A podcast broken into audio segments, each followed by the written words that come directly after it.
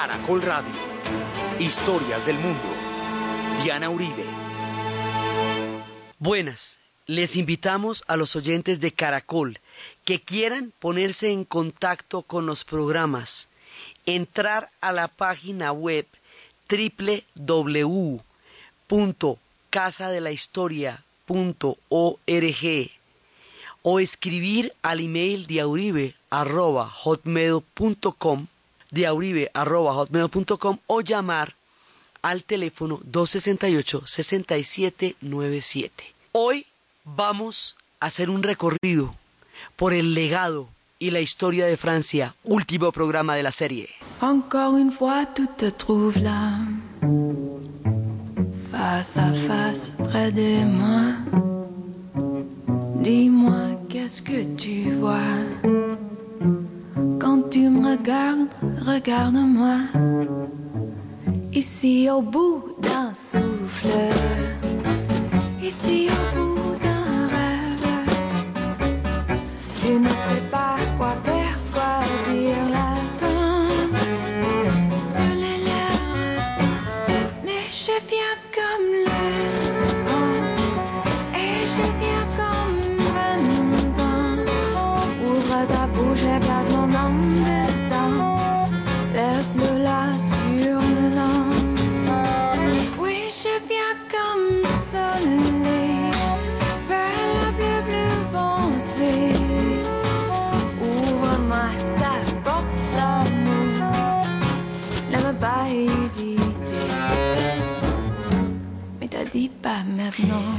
Occidente creó una división de la historia. Esa división de la historia la hicieron básicamente los ingleses y los franceses. La idea, digamos, es como de los dos en conjunto. Y la historia universal, como nosotros la conocemos, quedó dividida de la manera que ellos dijeron.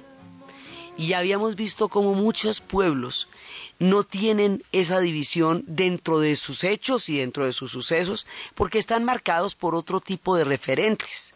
Sin embargo, la historia universal quedó con esas medidas, como la Tierra se quedó llamando el Medio Oriente, el Cercano Oriente o el Lejano Oriente, de acuerdo con lo lejos cerca o medianamente cerca que quede del meridiano de Greenwich en Londres.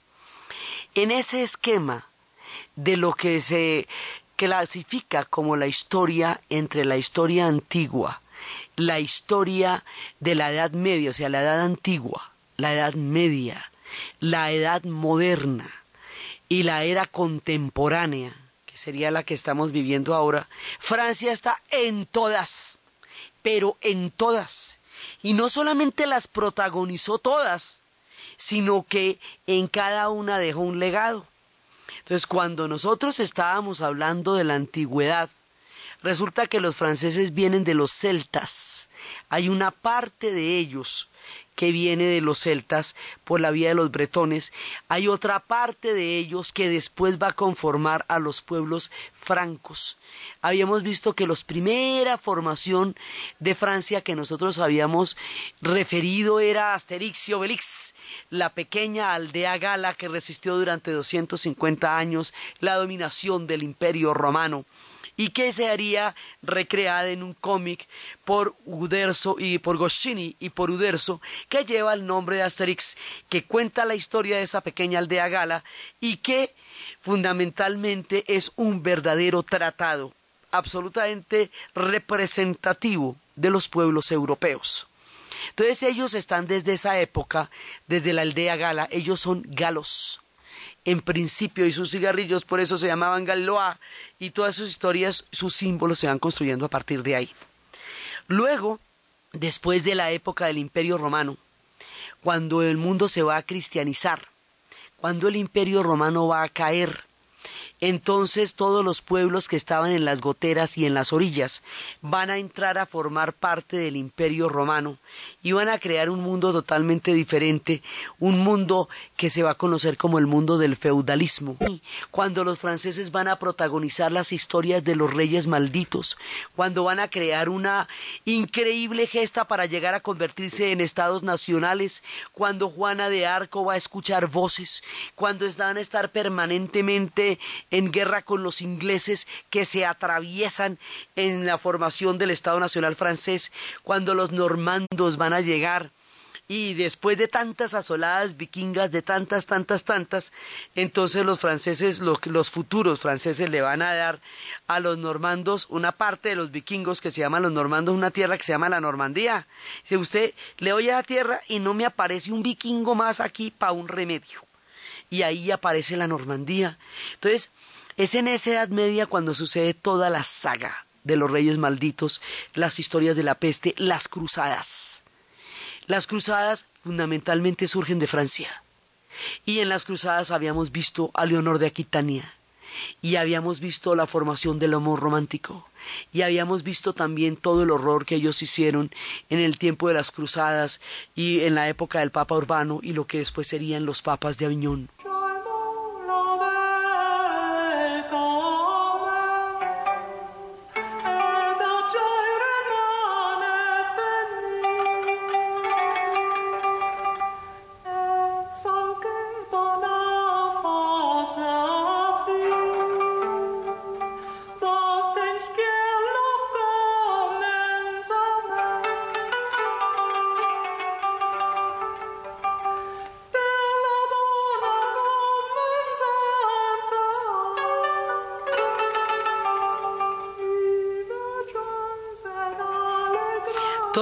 Historias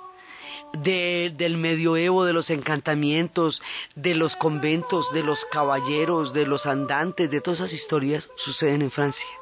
Muchas de ellas suceden en Inglaterra,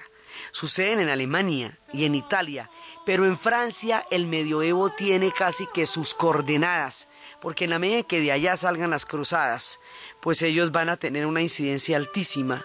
y van a tener todos estos personajes y en la medida en que la saga de los Reyes Malditos defina todo su intento de formación como Estado Nacional y que nos hayamos encontrado con Roberto d'Artois, con la condesa Mahón, con la princesa Blanca y la princesa Margarita, con el rey de hierro, con la loba de Francia, con la flor de lis y esos símbolos de la flor de lis de ellos y en la época del medioevo es cuando ellos tienen a Carlomagno, y Carlomagno es el de la idea del futuro de una Europa unida, y ahí es cuando surgen los territorios de Alsacia y Lorena, y duramos mucho tiempo hablando del medioevo, y cuando ya el medioevo termina, cuando termina la época de los papas de Aviñón y regresan a Roma, porque hay una época en que los papas no estaban en Roma, sino en Aviñón, en Francia. Y después de todo eso, entonces es cuando va a llegar el renacimiento. Y con el renacimiento viene una cosa que se llama la modernidad, lo que va a ser el nuevo eje de la Tierra. Y con el pensamiento moderno viene René Descartes. Y los franceses inauguran una etapa brillante en la filosofía y con el racionalismo entramos en otro proceso. Ya Francia había eh, había hecho todo una, un largo recorrido y ahora entra el tiempo del racionalismo y el tiempo de las ideas. Y Francia empieza su larga e increíble carrera por el mundo del pensamiento. Y luego vendrán las guerras de la reforma. Y cuando lleguen las guerras de la reforma Francia va a lograr resolver después de muchos pleitos su propia historia. Y finalmente va a quedar católica y vamos a quedar en que París bien vale una misa y vimos cómo tiene unos carrusoles altísimos, les va divinamente de golpe, la encuentran, la pillan y luego se caen entran en unos vacíos y luego quedan perfectos y sensacionales y luego se caen, entran en unos vacíos y cada vez que se ponen bien se ponen mejor comparativamente hablando, cada vez son más poderosos y luego se caen entonces hemos visto que es una historia discontinua, que es una historia en la que se gastaron muchísimo, muchísimo tiempo, miles de años para tener el país que hoy tienen, que ninguno de los pueblos nació grande, sino que se fue forjando poco a poco con el paso del tiempo que en aquella época era más lento y hoy es más acelerado.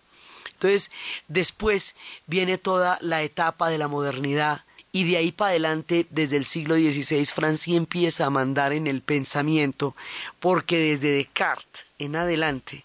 ellos van a empezar a liderar los procesos de cómo se piensa la cultura europea a sí misma, porque más adelante van a empezar con las ideas de la ilustración, y cuando lleguen a las ideas de la ilustración van a marcar la pauta de lo que va a ser la libertad de los estados de derecho, la separación de poderes, el contrato social. O sea, lo que esta gente tiene es legado, porque habíamos hablado de cómo el contrato social es ponernos de acuerdo para gobernarnos sobre una base de intereses comunes y acuerdos y no sobre una base de la fuerza del más bravo, del que tenga mayor, de la razón del más fuerte, no porque la tenga, sino porque tiene la fuerza para imponerla violentando a los demás. Entonces, cuando ellos dicen, no, esto se tiene que hacer por un contrato social. ¿Y el contrato entre quiénes va a ser? Entre ciudadanos. ¿Quiénes son los ciudadanos? Seres libres. ¿Por qué son libres? Entonces, ellos van a empezar unas ideas y al mismo tiempo van a crear el absolutismo monárquico. Y el absolutismo monárquico llega al extremo cuando el rey Sol dice el Estado soy yo. Y todo el poder se concentra ahí y ellos terminan el medioevo articulando mediante la fuerza a todas las antiguas provincias hasta formar una sola Francia. Y esa es la Francia de Luis XIV. Y las ideas de la Ilustración van a estar cocinándose en el tiempo del absolutismo. Y estas ideas de lo que va a ser eh, Rousseau, Diderot, Voltaire, la idea de la enciclopedia, porque el conocimiento es el que hace libre a la gente, porque solo teniendo la información se tiene acceso a los derechos, porque si usted tiene derechos y no sabe para qué, ni cuáles son, ni en qué lo benefician, no los puede ejercer y por lo tanto su libertad es formal. Entonces empieza este debate sobre si la vida es o no del rey, y que la vida no puede ser del rey sino de la voluntad popular, y este movimiento de las ideas va a llevar después a la Revolución Francesa, y la Revolución Francesa va a sacudir los cimientos de Europa y del mundo en su época.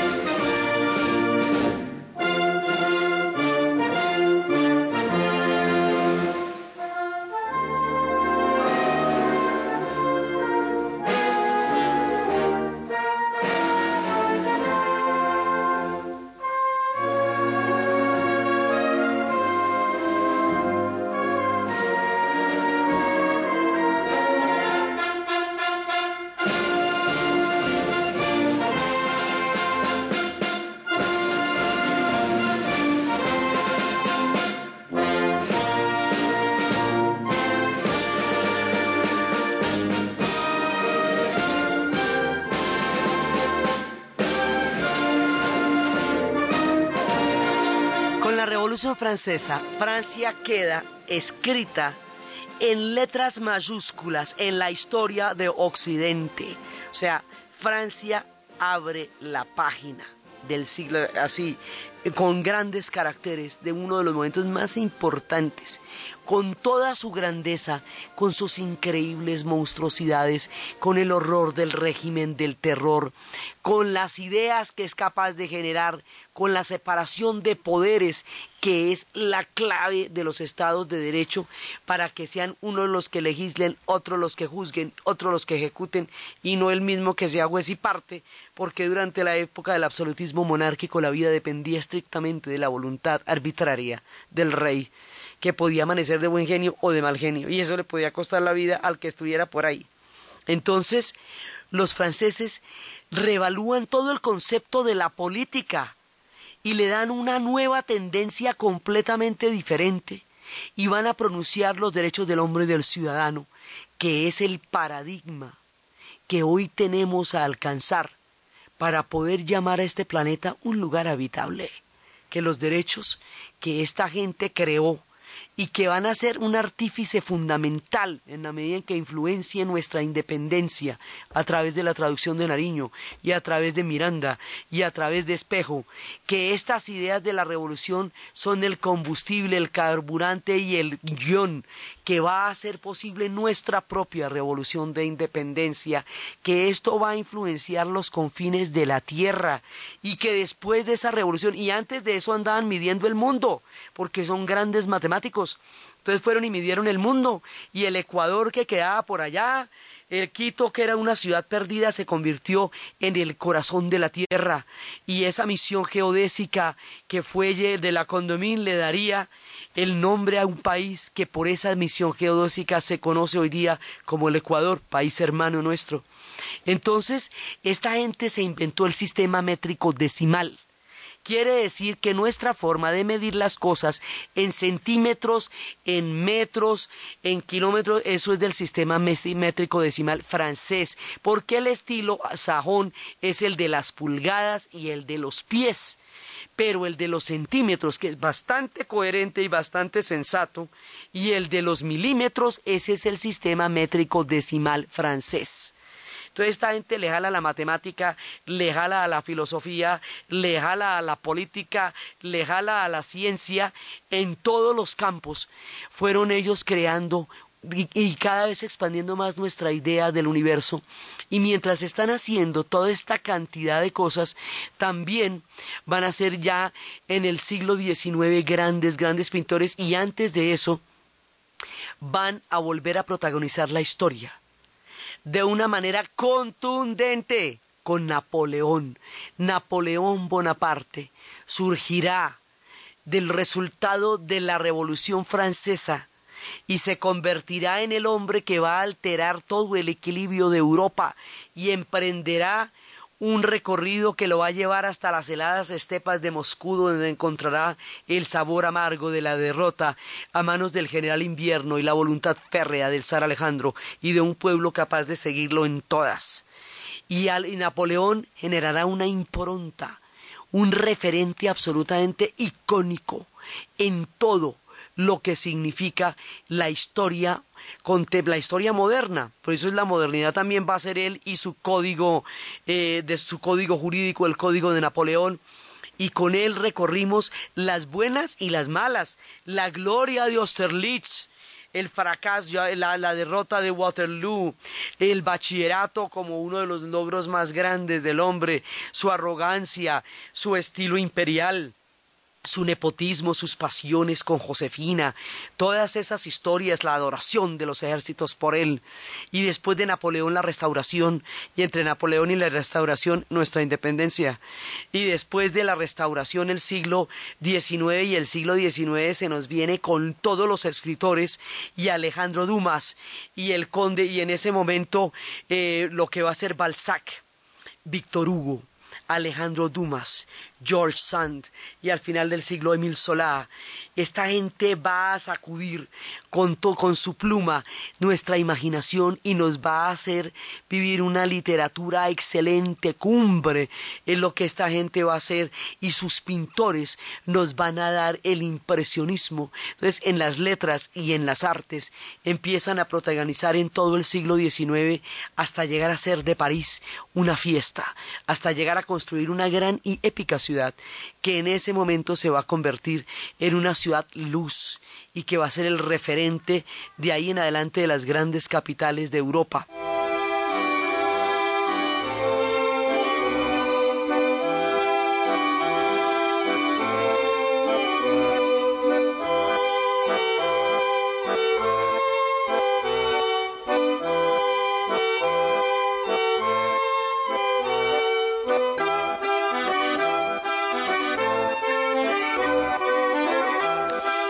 París como la ciudad luz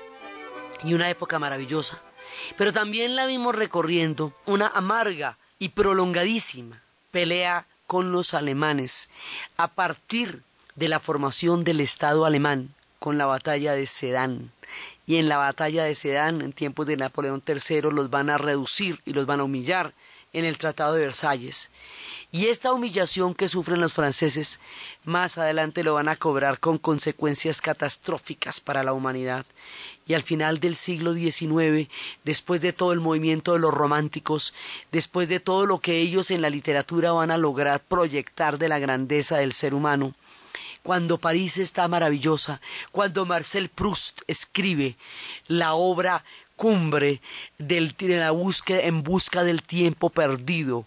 Y de la mano de Proust conocemos a Odette y a todos los personajes del mundo de Swann. Cuando todo esto está pasando, cuando Toulouse-Lautrec nos da la idea del vodevil, y nos va a dar la idea de lo que va a ser ese mundo sórdido y amable, porque era el único mundo cuando, que lo podía aceptar, cuando Monet, cuando Renoir, cuando Degas pintaba sus bailarinas maravillosas, cuando el mundo de la pintura se estremecía en las paletas de Montmartre y de París, cuando ellos están llegando a un esplendor de civilización enorme, tran los coge la Primera Guerra Mundial y la Primera Guerra Mundial los arrastra al confín del abismo. ¿Por qué sucedió fundamentalmente allá? Porque es allá donde van a estar la batalla de Somme y de Verdún. Y ellos van a sufrir inmensamente esa guerra, inmensamente ellos y los ingleses y Europa entera que va a vivir una catástrofe inimaginable, que no se alcanza a entender cómo se metieron en una historia tan absurda que le costó más de dos generaciones a todos los europeos y que todavía sangran las heridas del tiempo, hasta ahora se están empezando a perdonar de todas esas cosas, los vimos sufrir horriblemente en Verdún. Los vimos sufrir y vimos a Petán tratando de liberarlos y de salvarlos. Y luego los vimos vengarse amargamente en Versalles, someter a Alemania a una situación insostenible y quitarle la Alsacia y Lorena que se las ya habían quitado a ellos en Sedán, que ahora se la quitan a los, a los alemanes en la Primera Guerra Mundial, que luego los alemanes la van a quitar en la Segunda Guerra Mundial y que finalmente va a ser el origen de una paz duradera entre los dos pueblos. Entonces, Después de la Primera Guerra Mundial vimos a esta gente enloquecida, después de la, de la manera como sometieron a los alemanes y se metieron en un lío tan grande, tan grande. Después los vamos a ver esplendorosos, fantásticos, completamente locos en los años 20 y en los años 30 y empieza la literatura. Eh, París se vuelve una fiesta tan grande, tan irreverente, tan maravillosa, que la literatura erótica de Anaïs Nin y la literatura de Henry Miller tiene su sede en París, todos los escritores van llegando allá, Hemingway va llegando allá, todo el mundo va llegando allá, París empieza a convocar, París empieza a vivir, París empieza a vibrar y empiezan a crearse todo este mundo bohemio. Y cuando otra vez, cuando están felices y dichosos, viene la Segunda Guerra Mundial. Y con la Segunda Guerra Mundial viene el extremo de la historia de Francia. Una parte se somete, colabora, y acepta la invasión alemana, que es la parte de Vichy, y otra parte se subleva, resiste y es capaz de elevar un punto de dignidad y de honor en una situación tan degradada como la que tuvieron que vivir ellos, y esa parte la va a representar otro de los grandes íconos de la historia de Francia, el general Charles de Gaulle, que va a llamar a todos aquellos que no estén dispuestos a aceptar lo inaceptable para que hagan con él una resistencia. Y empieza la resistencia francesa y esta división entre los dos, los que colaboraron y los que resistieron, aún ensombrece la historia de Francia ahora que sacaron los archivos y están desclasificando la verdad de lo que pasó en la Segunda Guerra Mundial. Y los franceses, mientras tanto, han tenido una larga, exquisita y fantástica historia con los vinos y la gastronomía que ni siquiera durante la guerra se pudo parar porque los señores de los vinos del Rin y los señores de los vinos franceses se habían relacionado durante generaciones y se pusieron de acuerdo para esconder los más exquisitos vinos, para evitar que los alemanes se llevaran las cosechas con paladares que en ese momento no podían apreciar la larga y exquisita tradición de vinos de los franceses y la gente del reino. Entonces los vimos hundirse en la guerra, los vimos resistir en la guerra, los vimos batallar, los vimos ofrecer sus playas para el gran desembarco que cambiaría el curso de la Segunda Guerra Mundial, el desembarco de Normandía, y los vimos ofrecerle champaña a los soldados que bajaban del desembarco y que tenían que explicarles que ellos tenían primero que liberar a Francia y que no podían quedarse, aunque les hubiera encantado, a tomarse una copa de champán con esas maravillosas chicas y estos hombres tan amables que los recibían con champán en el momento más decisivo que era el desembarco de Normandía. Y vimos a esta gente salir de la ignominia y tratar de reconstruirse y tratar de reconstruirse poco a poco, metidos en el corazón de la Guerra Fría y los vimos salir adelante después de liberarse París. Y vimos como la hermosa París fue salvada por un alemán que no quería tener en su conciencia el horror de haber sido el responsable de la destrucción de París. Y cómo logra salir íntegra con el general de Gaulle marchando por los campos elíseos en la señal de la liberación y de la victoria de Francia con todos sus dolores y todas sus heridas, Francia después logra salir adelante y empiezan a salir esos personajes tan bellos en su música como su ruiseñor, su señora madre, su mentora, esta mujer maravillosa que con su canto siempre nos evoca a Francia y a París, Edith Piaf.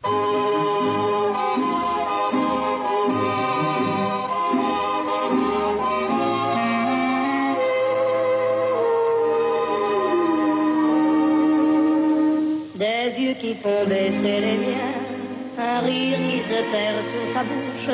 voilà le portrait sans retouche. De l'homme auquel j'appartiens. Quand il me prend dans ses bras, qu'il me parle tout bas,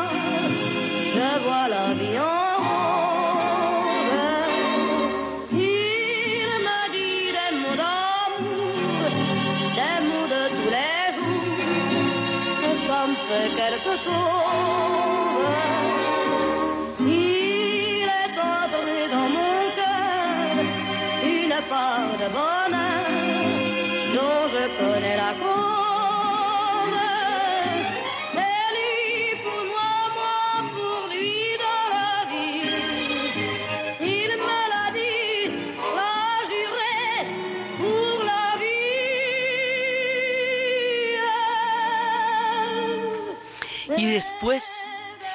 surgir otra vez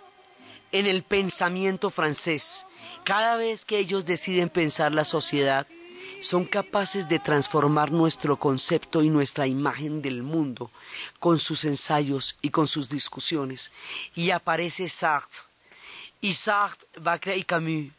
Y él va a crear el estereotipo del intelectual el intelectual de zapatos de gamuza, desordenado, con la corbata alborotado sin corbata, con el pelo completamente espelucado, con las gafas desdeñoso, fumando en un cafecito de París, discutiendo interminablemente la razón del ser y de la nada y de la existencia y de la vida.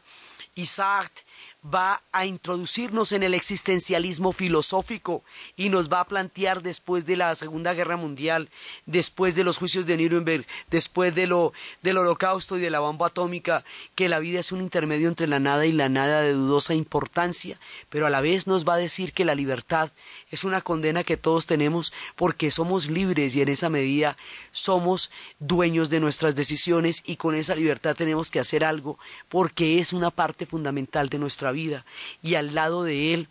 va a estar Simone de Beauvoir, su eterna compañera, que plantea el feminismo. Y ella empieza a plantear el mundo de la mujer y va a especificar desde dónde son los puntos de opresión y fue libros como La mujer rota plantean una nueva mirada sobre el mundo de las mujeres. Y ella va a ser la compañera eterna y ella va a ser una pensadora y una intelectual absolutamente impresionante. Y viene toda la época en que esta gente se vuelve a apoderar del pensamiento con una narrativa y con una literatura impresionante y van a crear todo este teatro del absurdo que una cosa es lo que ellos crean y otra lo que sucede en París porque ellos no solamente crean sino que convocan son capaces de generar climas intelectuales cumbres por la capacidad que tienen para generar pensamiento y después de esa acta venir un personaje absolutamente importante también mucho tiempo más adelante que va a ser Michel Foucault, que va a ser todo el desarrollo de la clínica y va a ser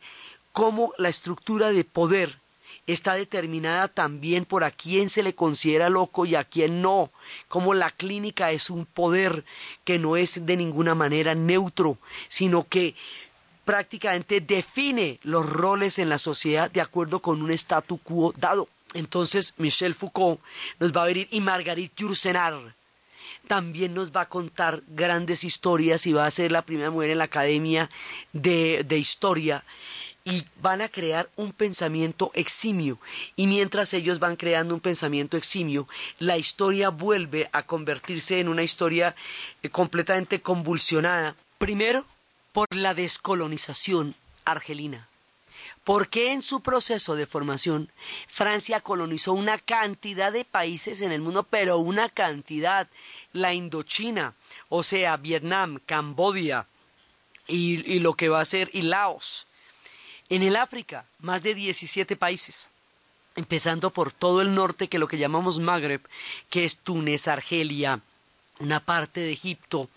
lo que va a ser eh, Marruecos, todo el norte del África, eso se llama el Magreb, pero también abajo la Mauritania, pero también abajo Senegal, pero Mali, Burkina Faso, Togo, eh, Benin, una cantidad de pueblos ellos los van a, y de Benin también, y los haitianos, y la gente en las Antillas, y Guadalupe, y Martinica,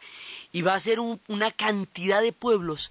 que hoy constituyen la francofonía que van a ser parte del antiguo imperio colonial francés. Y ese imperio colonial francés tiene los días contados con la crisis argelina, que en el momento en que busca su independencia consigue dividir a Francia en el tamaño de la crisis, porque los que habían colaborado se fueron para Argelia y no estaban dispuestos a volver arruinados a una metrópoli con la que ya no tenían ningún lazo, y otros vivían allá hacía cuatro generaciones y casi ni tenían referencia de París, y sin embargo la guerra argelina los va a hacer mirarse y mirar todas las consecuencias del colonialismo, y, y en ese momento África declara que va a ser independiente y va a ser libre y que el amo blanco se va y empieza la independencia que en esta época se cumplen 50 años de más de 17 países. Y entonces los franceses pueden ver que esos pueblos son también pueblos y civilizaciones y no sus antiguos dominios. Y esto va a crear una nueva mirada y de esa nueva mirada va a salir una nueva izquierda y de esa nueva izquierda que va a criticar el antiguo estalinismo y las viejas estructuras del mundo soviético de la Guerra Fría y que lo van a mirar con, con desdén porque van a considerar que esas estructuras, como estaban dadas, habían reproducido los mecanismos de poder que tanto habían intentado combatir y que la libertad ya no la representaban ellos y eran los tiempos de Nathalie.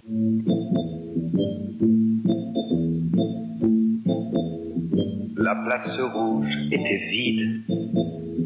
Devant moi marchait Nathalie. Il avait un joli nom, mon guide, Nathalie. La place rouge était blanche, la neige faisait un tapis, et je suivais par ce froid dimanche Nathalie. Elle parlait en phrases sobres de la révolution d'octobre. Je pensais déjà qu'après le tombeau de Lénine, on irait au café Pouchki boire un chocolat. La place rouge était vide. Je lui pris son bras, elle a souri. Il avait des cheveux blonds, mon guide, Nathalie.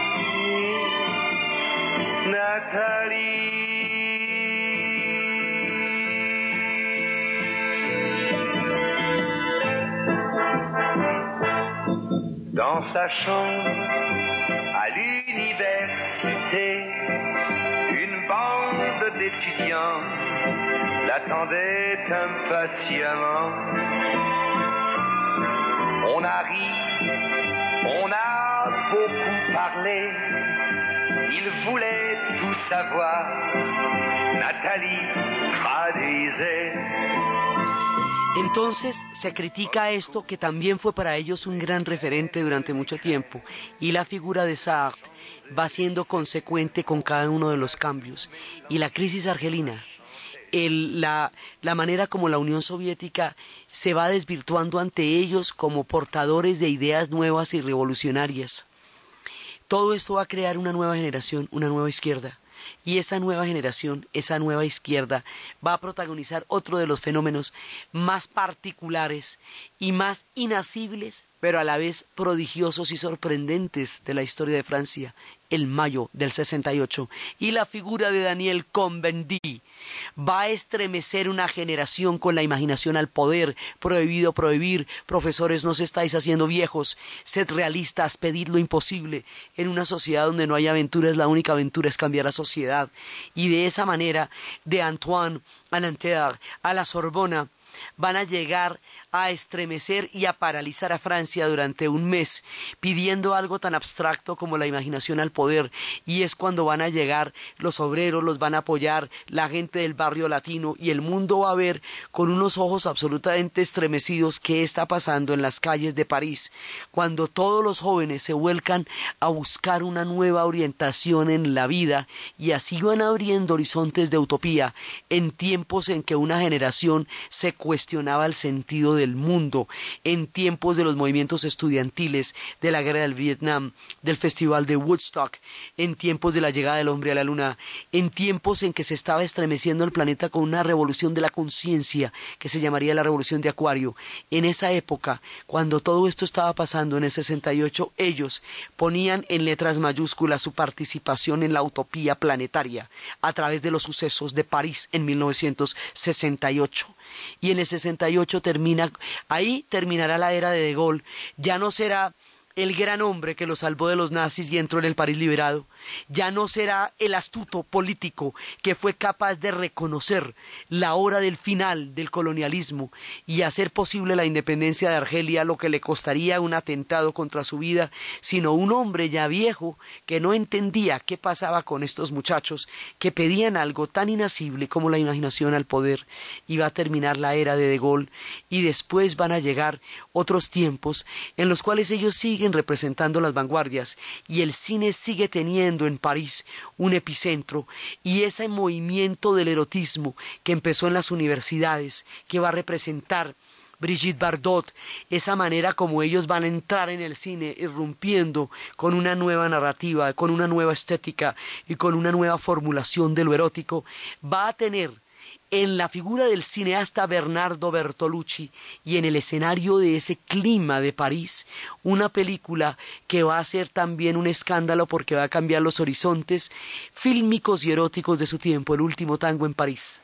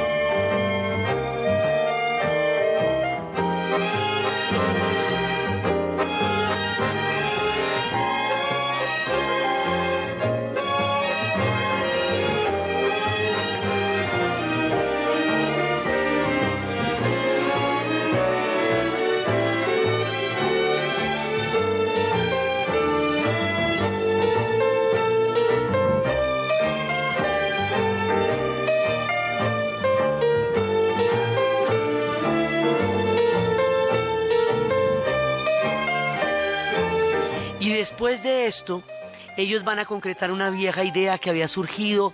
de las cenizas, del rencor y de las heridas de la Segunda Guerra Mundial, no volverse a matar por Alsacia y Lorena y hacer el pacto del carbón y del acero y el pacto del carbón y del acero entre Alemania y Francia por Alsacia y Lorena daría origen al viejo sueño de Carlomagno de llegar a completar la Unión Europea y la Unión Europea que estaba empezando a forjarse durante los setentas y durante que arrancó después de la Segunda Guerra Mundial, que se amplía durante los setentas, que se va eh, se va consolidando durante los ochentas, solo va a ser posible en el momento en que caiga el muro de Berlín, cuando caiga el muro de Berlín, el viejo sueño de una Europa unida que deje atrás siglos y siglos de guerras y toda esa cantidad de historias dramáticas que se vivieron por las, eh, todas las guerras del medioevo, las guerras de la reforma, las guerras religiosas, las dos guerras mundiales, toda la guerra de los 30 años, toda la cantidad de guerras con las que Europa se despedazó una a otra durante siglos, se conjuran en un único ideal que comprometa su visión conjunta de una paz posible a través de un acuerdo económico, que es la Unión Europea. Y la Unión Europea también tiene la ingeniería que la respalda, el gran túnel, el túnel que va que contra toda eh, eh, discrepancia ideológica en tiempos anteriores a la formación, a la protocolización de la Unión Europea,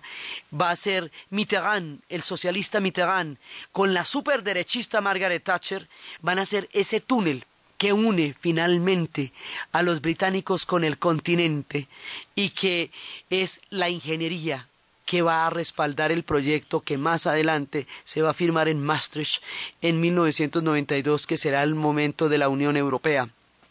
Y con la Unión Europea, Francia da una salida a todas las crisis de Europa y la da con Alemania, con los grandes, grandes rivales. Y en ese momento crean una, una solución para los europeos, pero no tienen todavía una solución para los emigrantes, porque los emigrantes que llegaron de toda la francofonía, que ahora buscan ese París en donde la culpa la tuvo Voltaire,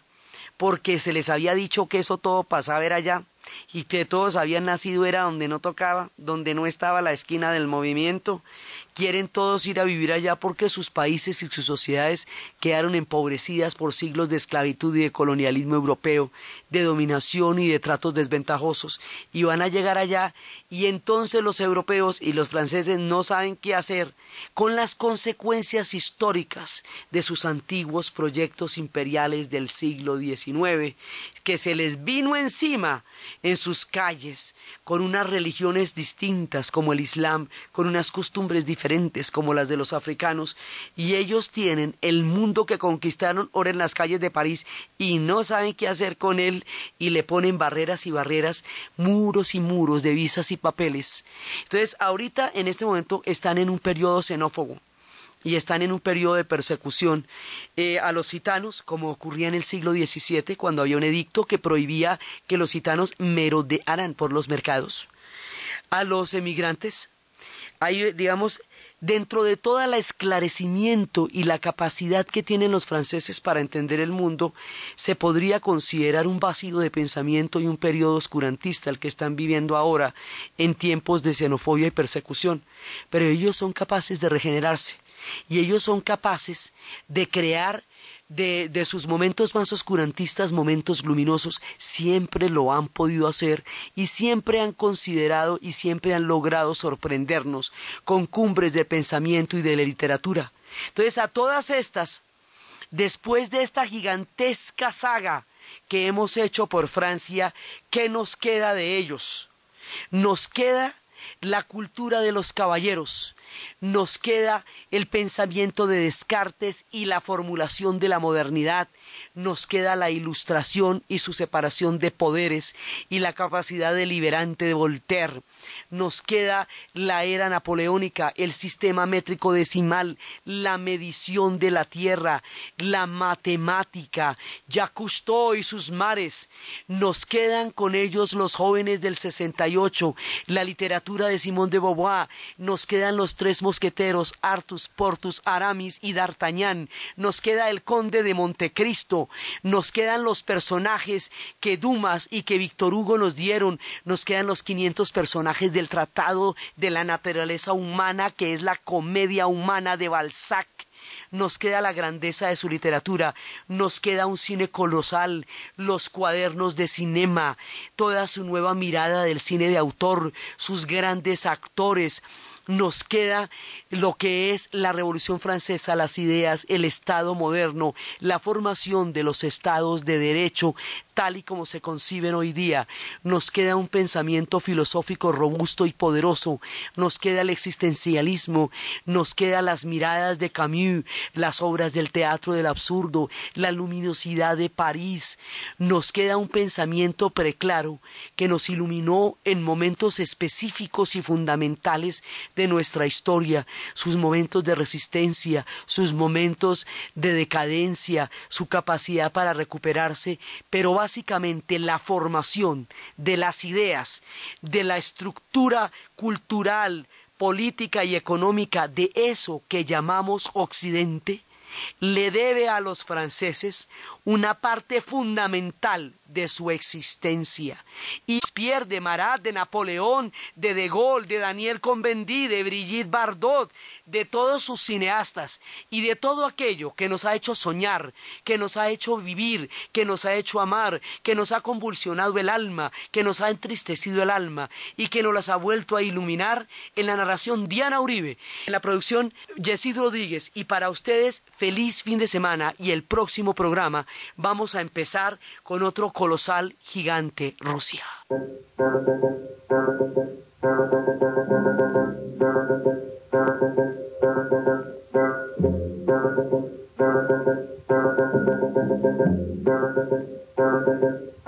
Et maintenant, que vais-je faire de tout ce temps Que sera ma vie de tous ces gens qui m'indiffèrent. Maintenant que tu es parti toutes ces nuits pourquoi pour qui et ce matin qui revient pour rien? Ce cœur qui bat, pour qui, pourquoi, qui bat trop fort, trop fort?